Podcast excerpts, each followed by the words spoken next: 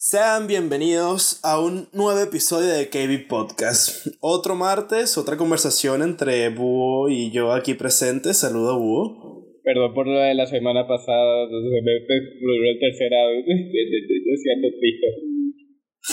la mala suerte de Búho. Sí, bueno, tuve que hacer de improvisto, imprevisto ese ese monólogo, pero no importa, resumiendo todo lo que se habló después en el audio que faltaba de parte de Hugo, pero no importa. Esto es una semana nueva, episodio nuevo. Exactamente, todo nuevo, todo nuevo. Exactamente, igual que el tema de esta semana, que va a ser eh, muy interesante. De hecho, se van a tocar cosas que a muchos de ustedes que ya, ya han pasado por eso van a revivir los momentos a lo mejor, recordando todo esto, y otros lo estarán viviendo. Porque el tema de esta semana es sobre la universidad. Exactamente, sin duda alguna. Bueno, no solo de la universidad, sino de la responsabilidad, todo lo que va desde el colegio, lo que te llevas a la universidad y lo que más adelante puedes llevar incluso al trabajo. Porque vamos a ser sinceros, esto es más que todo una metodología de vida, de cómo tú llevas y organizas tu tiempo para poder hacer todo lo que tienes que hacer. Por un lado, tienes a gente responsable como yo, aquí todo bien portadito. Y luego tienes a Cristo. Ay, yo soy responsable. No, pero, epa, tú me acabas de decir que, bueno, yo, yo no soy tan bueno, bueno. bueno, bueno, bueno, bueno. Mi, mi, mi respuesta sobre el tema de la universidad fue como que, ok, preferí no hablar de eso porque no me estoy enterando de nada, no que no fuera responsable. porque estaba haciendo mis trabajos y estaba haciendo mis exámenes y todo, pero Sí, pero tienes la vida normal de cualquier otro estudiante que es como que, ah, lo hago, pero... Exacto. Podemos tratar las dos perspectivas de cada estudiante. Sí. Y bueno, además de que nuestras carreras son bastante distintas. Yo estoy estudiando ilustración, una carrera artística, y tú estás estudiando, ¿recuerdas qué estás estudiando? Estoy estudiando ingeniería electrónica de comunicaciones. Esa misma vaina. Eso mismo. Eso mismo, sí, sí. Muchas matemáticas. Demasiadas. Que sí, ¿no? Me lo imagino. Sí, man, no sé, es que. O sea, creo que mucha gente que cuando son menores se imaginan la universidad como un. como un lugar muy. Ay, sí, me voy a divertir demasiado y tal. Eso piensan que es el mismísimo infierno. Hacer tareas y tal. Y la realidad es diferente. Bueno, no sé, es que. No, yo supongo que sí, en cualquier lado. La universidad sigue siendo difícil. Sí, sí. Pero bueno, también hay que verlo desde el punto de vista en dónde estás estudiando, qué estás estudiando, cómo estás estudiando, qué tipo de persona eres estudiando. Yo, no, yo te juro que, ¿Eh? o sea, yo entré en la que fue este año nominada como la mejor universidad de España. ¿Y tú crees que yo hubiera pensado que literalmente yo quedé en esa universidad? Para nada. Sí, o sea, fue, como que... fue como que, ajá, yo quiero, estudiar, yo quiero estudiar estas carreras en esa universidad, a ver si cae. Y cayó, y fue como que, ah, ok, gracias por admitirme. no me lo esperaba para nada, literal. Entonces, como que de repente que, coño, soy arrecho. Pero al ser proclamado como una de las mejores universidades, ya te podrás imaginar el nivel que se, se necesita. nada más con decirte que este año Em, los graduados de mi carrera, o sea, de la mía, de electrónica, no de todo el campus en general de telecomunicaciones, de mi carrera nada más se graduaron 15 personas este año. Lo cual no me sorprende mucho, eso pasa en todas las universidades, en especial aquí en socialismo, donde, eh, bueno, hay mucha gente que se queda sin plata y tiene que hacerle drop a la carrera. Entonces sí. Sí, cosa que también me, me da cuenta es que en mi carrera son pocas personas las que la agarran a estudiar. Entonces, de hecho, de, mi, de mi grupo de, de, este año de telecomunicaciones, o sea, nos juntan contra la, con la gente de informática, la de, la de sonido de imagen y las de telecomunicaciones en general y tal. Nos, estamos todos juntos en, una, en clases diferentes. Entonces, cuando estábamos haciendo un, una conferencia, preguntaron que quiénes eran de cada carrera. Y cuando nos preguntaron a los de electrónica, éramos pocos. O sea, de 400, ponte tú que éramos mm, como 100 personas, menos de 100 personas.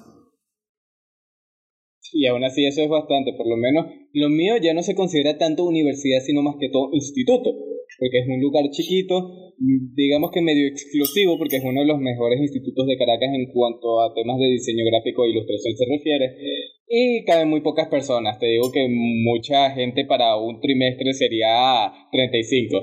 Mm. Bueno, 35 que sí que... Te quedas loco si te digo que así estará la situación de cómo está el nivel de la universidad, que em, estamos divididos, por así decirlo, en secciones. Son como cuatro grupos de la mañana y dos grupos de la tarde. Y en mi sección de la mañana somos, en teoría, 120 alumnos en, mis, en, mi, en mi sección. Y man, solamente llegué a ver como a 90 personas el primer día. Desde entonces, ya el segundo día faltaba más de la mitad de la clase. Y hoy en día, cada día siguen habiendo cada, cada, cada vez menos personas. O porque no quieren ir. Ajá porque no quieren ir porque no entienden nada o porque ir directo a los exámenes o la cuarta razón que ha pasado mucho también es que ya han dejado la carrera Se suele pasar lo que más me da risa es que a la universidad en verdad le vale verga lo que tú hagas y apenas llevamos como dos meses literal dos meses que comenzamos la carrera y ya hay mucha gente que no me sorprende en mi caso, más o menos pasa igual, solo que claro. Y de 120, man, te juro que vamos como mucho 30 personas. De 120. En mi caso es por varios factores también. Uno, la plata, que hay gente que ya simplemente no puede pagar, no tiene el dinero para poder pagar la, la mensualidad del instituto. Esto, dos, que bueno, es una carrera de, de talento. Entonces, si no tienes el talento y no das la talla, no vas a lograr llegar muy lejos en, este, en esta carrera, en especial con una cosa como ilustración, que es mi carrera en particular, que si no sabes dibujar es como, ¿qué coño haces tú aquí? Porque además que no es solo dibujar, es disciplina, dibujar para alguien más, poder tratar con un cliente, saber cómo vender tu trabajo, tus obras, etcétera, etcétera, etcétera. Entonces, de 36 que llegan al principio, se terminan graduando casi 5. ¿En serio? Bueno, más o menos, el porcentaje sería más o menos igual que la mía. Entonces, por ejemplo, yo al principio, cuando entré en el primer trimestre, éramos tres secciones y yo estaba en la C. Yo era una, incluso una sección extra porque yo iba a estudiar primero en el Instituto de Diseño de Caracas, pero empezaron a ocurrir unos peos y me terminaron metiendo allí junto con otra gente que también se intentó meter en el Instituto de Diseño de Caracas y no pude, lo terminaron metiendo en el mismo lugar que yo. Entonces, como se metió tanta gente y ¿sabes? Había más gente de lo que pudieron alcanzar y hicieron una, una sección extra que era la mía, que era la C, de tanta gente que había en mi trimestre. Pero ahora, nada más, somos una sola sección en el licenciado y los que se fueron por diseño, sí, sí, también. Se fue burda de gente porque no pudieron pagar o no dieron la talla para la carrera. ¿Sabes qué otro dato te puedo dar así? Sabes que en las universidades, bueno, en, aquí por lo menos, están los típicos como en las películas que habían clubes y tal. Bueno, aquí le dicen asociaciones. Y en mi universidad hay diferentes asociaciones que son los clubes. Y yo me interesé fue por la asociación de radio. Aprovechando que ya estaba metido con el tema este del podcast y todo demás. Entonces me inscribí y tal. He, he conocido gente ahí de la asociación de radio. Y pregunté qué están estudiando y cuánto tiempo llevan aquí. Entonces, man, prácticamente el presidente, el vicepresidente y el tesorero de la asociación de radio me dijeron que ellos llevan siete años en la universidad y sus carreras son como de cuatro años. ¿Siete? Llevan siete años en la universidad, man. tanto tiempo allí? No, ¿sabes qué? Eso de la universidad se está alegrando porque eso es que le entra real y real de esos carajos que no se gradúan. Que jode. O sea, literalmente me dijeron, llevamos siete años aquí y el punto, ¿en qué año de la carrera están? Man, están en tercer año. Tercer año de la carrera. Y la carrera tiene cuatro años. No logró pasar. Nada, es que me dicen que es difícil. es grave. Es difícil, es difícil. Me han dicho, no, es súper difícil. Y me dijeron, tanto así, o sea, no es como que nosotros seamos estúpidos, pues, porque en parte también somos algo vagos. pero no solamente eso, es el hecho de que nosotros, a pesar de que llevamos siete años aquí, seguimos viendo las mismas personas que ingresaron con nosotros. O sea, literalmente. Mierda. Eh, hay tres casos Creo. Sí, tres casos. Las personas que lo lograron sacársela en cuatro o incluso cinco años. Las personas que llevan ahí igual que ellos siete años. O las personas que dejaron la carrera ya hace tiempo. Así me han dicho. no me sorprende para o Sea, eh, que también nos fueron a hacer la conferencia, un carajo que eh, estudió ahí en la universidad y él mismo nos dijo y tal. Yo tuve que hacer una, un año o dos años más y les voy a decir que no es fácil, literalmente tienes que vivir en la universidad, tienes que vivir en la biblioteca. O sea, yo llegué al punto de que literalmente todas las que trabajaban en la biblioteca ya me conocían y todo, nos teníamos un alto nivel de confianza. Pero claro, el día, y no nos confirmó, yo con mis compañeros ya suponemos que ese hombre ahorita gana más de 6 mil euros al mes. Mierda. Bueno, es que claro, si es una de las mejores universidades de, de, ah, Europa. Sí. O, sea, o sea, gracias a la universidad entró a uno de los programas para trabajar para la NASA aquí en España. Qué y está trabajando en el proyecto, en el proyecto Galileo del, la organismo, del organismo público de aeroespacial de, de Rusia, man. No, de Alemania, perdón. Qué recha.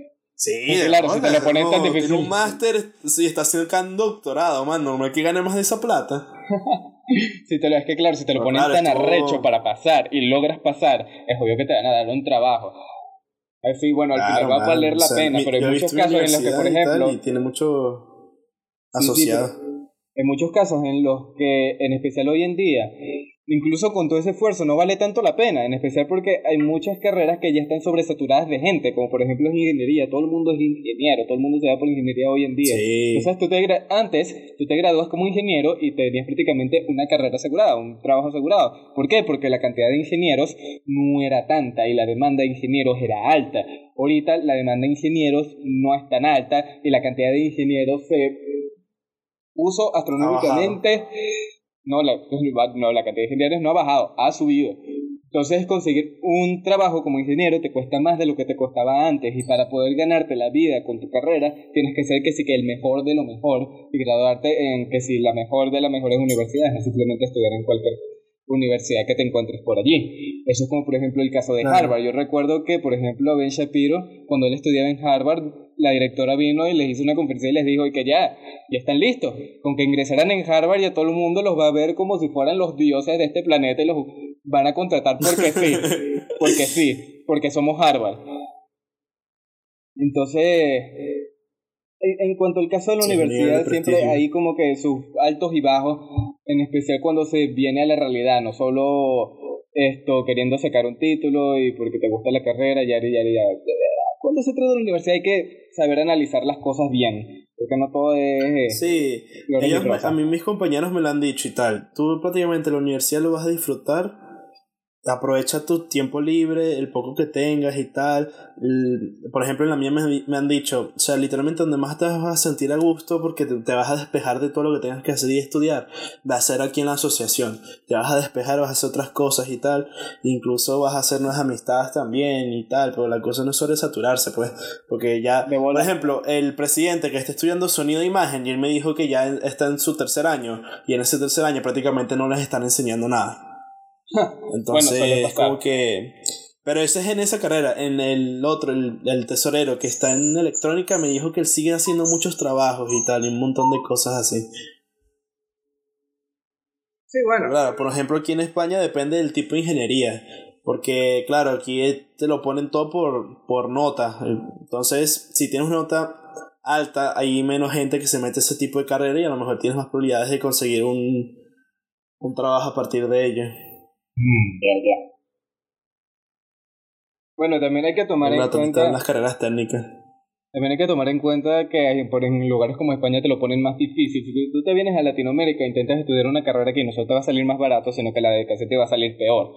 Así que tienes que ser como que tu, tu, tu balance allí. Yo, por ejemplo, experimenté esto de primera mano, porque yo intenté aplicar para una beca para ir a estudiar a Japón.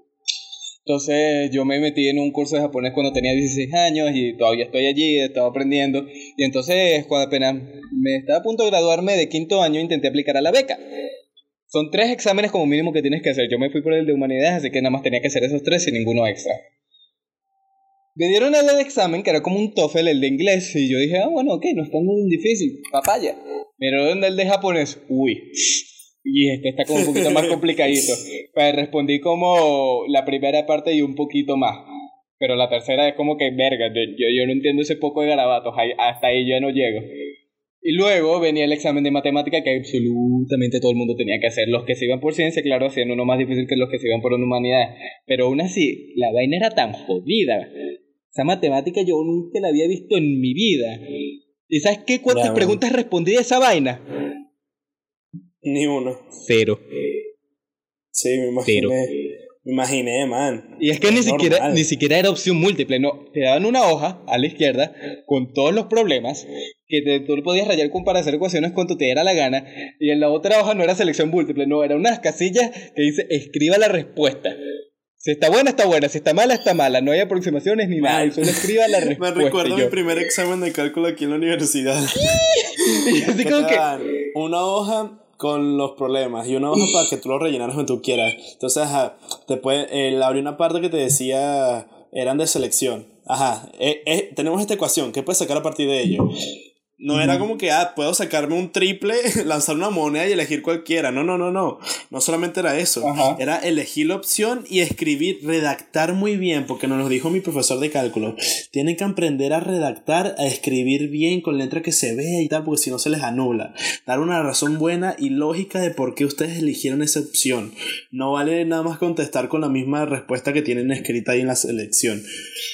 Y, man, y después ya yo creo que las peores exámenes son los de selección múltiple en cuestión de matemática. Porque, ajá, te dicen, tenemos esta ecuación que se deriva en tal, tal, tal cosa. Man, o sea, tienes tantas opciones que literalmente tienes que de todas maneras seguir haciendo todo el ejercicio para poder seleccionar una de las opciones que te den. Mucho, no sé, yo detesto los exámenes de selección múltiple de matemáticas. Prefiero más uno de teoría. Mano, yo detesto matemática, puto. Mano, yo, yo soy un artista. Yo no hago números. Yo dibujo. yo soy artista.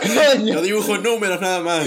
¿Para qué coño? Si yo lo que hago es hacer palitos y muñequitos que se ven bonitos, tú me pones a hacer estas ecuaciones de coño esto más que no entiendo un carajo. Yo me dieron ese examen y yo me estaba riendo. Yo me estaba riendo en ese salón todo todo donde todo el mundo está haciendo su examen calladito.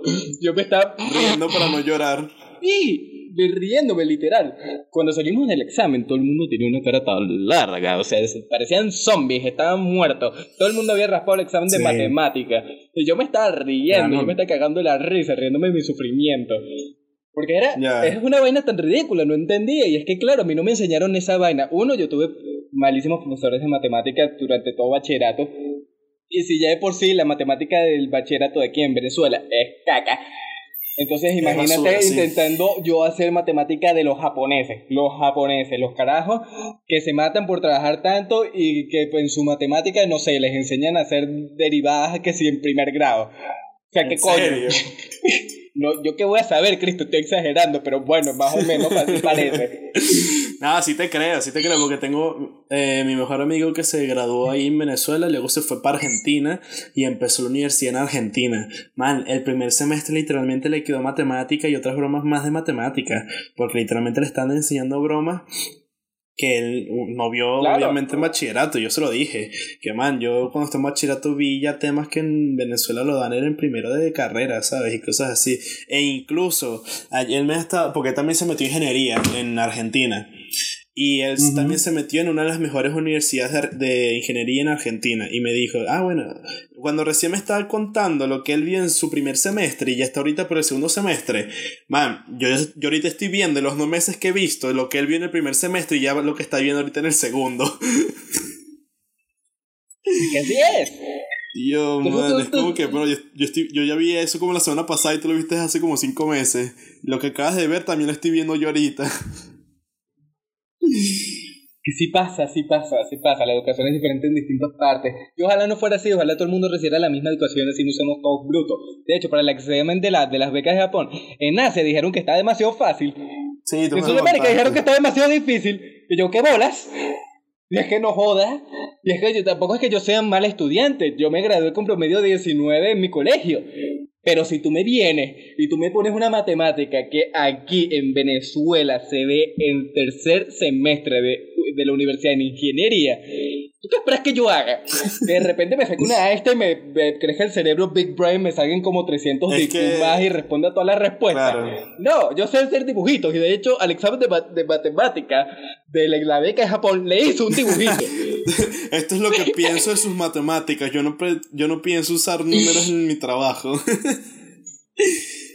Y yo recuerdo que había un señor allí que me estaba viendo feo, porque creía que estaba haciendo trampa, no sé, no sé qué creía que estaba haciendo, no leo su mente, pero de, seguro creía que estaba haciendo huevonada. Y efectivamente estaba haciendo huevonada. Está haciendo un dibujito, porque, ¿sabes? Está matando una hora de mi tiempo. Estuve, una hora ahí así viendo el papel y que yo no conozco nada de lo que estoy viendo acá. Y bueno, si voy a aprovechar mi tiempo. Claro, es que, ¿para qué molestarte? ¿Sabes? Para que es como le estuve contando a unos compañeros también de la universidad y que incluso también se los decía a mis compañeros cuando estén en bachillerato, que llegaban el día del examen, llegaban súper agobiados diciendo que no sabían nada, que tal y tal, que no habían estudiado y después arrepintiéndose de que no debieron haber salido el fin de semana y que bueno, eso de que debiste haber salido es cosa tuya. Ya estás aquí en el examen, si no estudiaste, ¿para qué te vas a dar mala vida? Si o sea, asume tu propio, o sea, cada acción tiene su consecuencia, ¿no? Bueno, tú tomaste una decisión que te está derivando de esta situación tan mala. Entonces, no te des mala vida. Tú ya sabías lo que iba a ocurrir cuando tomaste la decisión de salir o no estudiar, ¿sabes? Entonces, no te des mala vida y ya, solamente lo entregas, si haces lo que sabes, si no, no te des mala vida porque... Exactamente, mira, como decimos aquí en Venezuela, asume tu barranco. Asume tu la responsabilidad de tus decisiones y de tus actos. Y eso es precisamente lo que quería hablar hoy, pero que lo que no hemos hablado, pero de lo que introduje el tema, de la responsabilidad personal, que es tanto en el colegio como en la universidad en el trabajo. Tú tienes que ver qué es más importante, qué quieres hacer y cómo quieres distribuir tu tiempo de manera que seas efectivo, eficiente y no te estreses como los japoneses que los obligan a tomar días libres porque se mueren de trabajar tanto. Y esa gente también estudia bastante. Entonces yo, mira, por ejemplo, mientras estoy haciendo este podcast, yo estoy haciendo trabajo, yo estoy adelantando trabajo. Tengo que adelantarlo, no necesariamente, pero lo estoy adelantando aquí. ¿Por, ¿por qué? Porque así luego tengo más tiempo para jugar play. yo también soy más de hacer las cosas todas en un solo soy día. Efectivo. Me gusta dejar cosas pausadas para diferentes días. O sea, yo soy, o lo hago, o sea, yo si me hago mandan hoy un proyecto y lo tengo que entregar en dos semanas, yo soy dos tipos de personas. La persona que hace todo el trabajo el mismo día que se lo mandan o incluso hay veces que soy la persona que hace todo el trabajo el día antes de entregarlo. O sea, puedo hacer perfectamente cualquiera de las dos. Porque yo no trabajo haciendo un poquito hoy, un poquito mañana y un poquito el día siguiente y lo termino en varias semanas. No, yo no, yo no funciono así, man. No sé tú, pero yo no funciono así yo tengo que funcionar así, porque mi carrera es artística. Entonces hay trabajos que simplemente tú no ah, puedes terminar en un solo día. Hay trabajos que te, que te toman... Y mira, yo tengo que tomar pausas constantemente porque a mí, por ejemplo, con el último trabajo, el que te enseñé de Spider-Man, el de Peter Parker, que fue a lápiz, eso puse tantos tres en mi mano que me casi me da una tendonitis. Me está doliendo el brazo, como no tienes idea. Y últimamente también me ha dolido burda los tendones, me, me ha dolido el antebrazo y eso es por darle tanto, tanto dibujando. Entonces, no, puedo, no puedo hacerlo todo de una sola de, Lo puedo dividir el trabajo en dos días como mucho. El primer día lo puedo tomar como investigación, ¿sabes? Si es que em, tengo que buscar reunir información para hacer el trabajo o si es que no entiendo cosas que tengo que hacer respecto a la tarea, ¿sabes? Entonces asimilo eh, o sea, un día para investigar lo que no sepa, las cosas que, que me falten y todo eso, y ya al día siguiente completo el trabajo. Si no, no. Es que no soy de, de, de tener los diferentes días, ¿sabes? Sí, sí, pero sabes, hay casos en los que tienes que. Y bueno, mucha gente, y esto es algo que me gusta, por ejemplo, de mi carrera, eh, hay que sacarse de la zona de confort. Porque hay simplemente cosas que te lo requieren, que es como no puedes completar este trabajo si no te sales de tu zona de confort, si no haces riesgo, si no pasas esa barrera de la presión de quiero salir, quiero tomar, quiero jugar ah, play. Necesitas meterte en ese ámbito de que coño, necesito ser responsable, tengo que ver qué es más importante, qué pongo primero, mi trabajo es más importante que ir a tomar con mis amigos. Tomar con mis amigos lo puedo hacer cuando me dé la fucking gana. El trabajo tiene una deadline, tiene un tiempo límite, es para mañana, es para pasado. Tienes que ponerte a hacerlo y ver cuáles son tus prioridades. Sí, correcto. Porque no puedes dejar tampoco las cosas para un trabajo, sabes que es largo, no lo vas a terminar en una noche. Exactamente Entonces, y así es, no sé, un, un examen o cosas así. procrastina y procrastinar. puedes ir eso estudiando progresivamente y te da chance incluso de salir con tus amigos, pero tampoco que vas a salir el día antes del examen y vas a llegar súper tarde a tu casa porque también necesitas descansar. Exactamente, es como que, mira, organiza tu tiempo. Tú puedes hacer lo que te dé la gana y salir cuando te dé la gana y disfrutar y jugar play cuando te dé la gana, pero organiza tu tiempo. Es como, si quiero tener un día libre, ¿cómo quiero que se ve ese día libre y cuándo quiero tener ese día libre? Entonces tú dices, lo quiero tener el sábado, ok, ¿qué tanto trabajo tengo que hacer? Oye, tengo este tanto, tanto y tanto trabajo, ok, ¿cuánto me tardo en hacer tanto trabajo? Me tardo tanto tiempo bueno, a mí me gusta hacer todo un día, entonces me dedico el lunes a hacer todo este trabajo de una, este otro trabajo me dedico a hacerlo todo el martes y así voy haciendo cada trabajo de manera que para el sábado esté completamente libre, no tenga nada de estrés, no tenga nada encima y pueda disfrutar perfectamente lo que sé que quiere hacer, me vuelvo mierda, llego a mi casa el domingo todo borracho, todo enratonado, como sea, pero terminé mi trabajo, fui responsable, fui eficiente y esto en un ámbito de trabajo te va a funcionar como no tienes idea porque vas a ser el top de lo top de la eficiencia y eso es lo que muchas compañías buscan. Mira, para que para darte un ejemplo más claro de, de eso, a mí me mandaron, tengo una práctica pesada de, de, mi laboratorio de, de programación que literalmente nos están dando tres semanas para elaborar el programa. Nos dijeron el primer día, bueno, el, hoy el primer día en la práctica, o sea, el la primera semana y tal, vayan pensando en las funciones que tiene que tener el programa, como el logaritmo que tiene que tener, cómo va a funcionar, qué va a requerir, o sea, hacer la base teórica del programa que vamos a necesitar porque lo vamos a elaborar en tres semanas porque es largo y extenso. Man, nada más el primer día yo ya tenía toda la estructura hecha ya copiada en el, en el codificado, ¿sabes? Y al día siguiente ya tenía el mismo programa copiado pero con funciones también. y prácticamente tenía, prácticamente tenía ya un 80% del, trabajo listo. Del programa y eso Es bueno. y, y, todavía me quedan como y eso es bueno, y eso es bueno porque luego tú dices, coño, ya terminé todo, estoy libre, puedo hacer lo que me dé la gana, y que relajo, y de listo, y agarras y te acuestas en tu cama, te haces una paja si quieres, ves la televisión, ves YouTube, sales un rato. Entonces es de lo pinga. Que mejor te relaje. Es de pinga, es de pinga. Mira, yo estoy haciendo exactamente lo mismo. Yo tengo, mira, yo tengo que hacer esto de Photoshop, que lo estoy adelantando, no lo tengo que hacer. O sea, esto que estoy haciendo yo ahorita, no me lo mandaron a hacer, yo lo estoy adelantando porque, porque puedo, pues, porque quiero. Tengo dos trabajos a bolígrafo, a los cuales les he estado echando bolas, más que todo uno que ya hice todo el fondo porque sabía que me iba a tomar bastante trabajo. El otro me lo voy a poner a hacer hoy. Eh, tengo que hacer que sí que un trabajo para fotografía y tengo que hacer un trabajo para un concurso de manga en el que voy a participar en mi eh, curso de japonés. Y es como que sigo teniendo tiempo libre. ¿Por qué? Porque organicé bien mi tiempo y dije, este día hago tal cosa, de tal a tal hora. Este otro día hago tal cosa, de tal a tal hora. Y así me rinde todo el tiempo que necesite y tengo mis días libres que disfruto al máximo porque no estoy estresado con nada encima. Sí, me consta porque muchas veces en el que veo a Joan conectado en el play, nada más se, se une al grupo y se pone a hablar conmigo, pero siempre me dice, hay muchas ocasiones en las que no juega, sino que se queda haciendo trabajos. Eso, eso, es verdad. Yo me conecto el play, conecto los audífonos. Y si tú no me ves jugando un coño o me ves casi que en el menú de un juego, es que estoy escuchando música en YouTube mientras hago otra vaina. Sí. Pero bueno, eso es, eso es algo que la gente debería tomar en cuenta. Tener una buena administración para todos ustedes jóvenes que nos están escuchando. Administren mejor su tiempo, ¿vale? O sea, si hacen las cosas así, de que van haciendo progresivamente o se van recopilando todo lo que saben que pueden hacerlo directamente, que lo saben muy bien y que les va a quedar bien porque tampoco es hacer las cosas tan apuradas.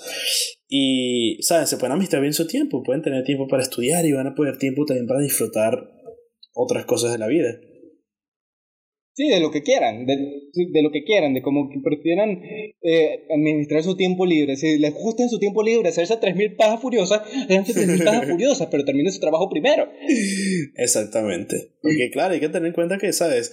Los seres humanos pasamos en, en teoría como 15, 16 años estudiando, man. Tampoco es el hecho de que vas a desperdiciar tanto tiempo ¿Sabes? Sales de la universidad, ajá, tienes cuánto? 22, 23 años. Ok. Si te encerraste en tu casa. Estudiar. O sea, se siente, o sea, ya prácticamente sales de ahí a trabajar.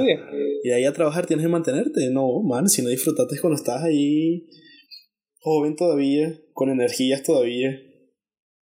No, no vale la Bueno, sí, es como que, bueno, te- cada quien tiene su forma de aprovechar la vida. A mí por lo menos no me gusta salir mucho de mi casa, no me gusta tomar ni nada de por el estilo. Pero sí me gusta jugar Play, y me gusta ver YouTube, y me gusta hacer este podcast, y me gusta crear nuevas cosas.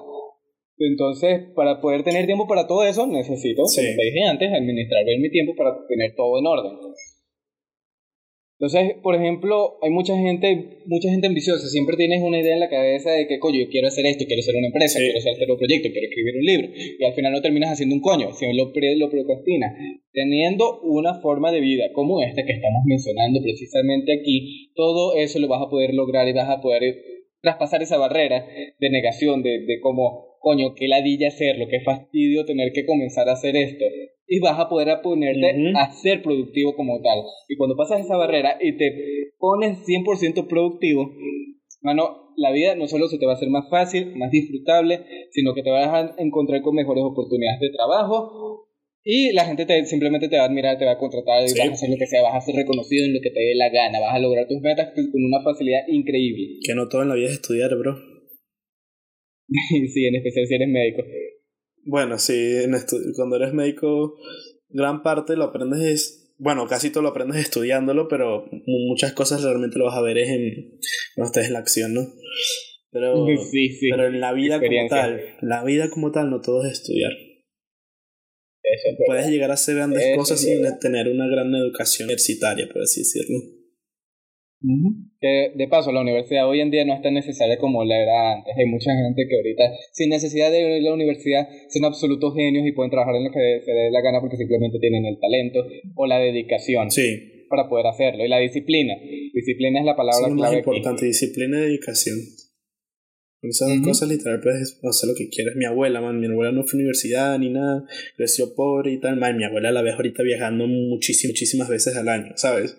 Una señora que ya está en su tercera edad, ¿sabes? Con casi sus 60 años y viajando por cada vez que quiere, ¿sabes? Y no tampoco tenía una gran educación, pero eso sí, tuvo que trabajar duro, man, dedicarse y tal, saber lo que quería y bueno, pueden llegar a cosas grandes. Y llegó, y llegó y lo logró. Sí, sí, sí.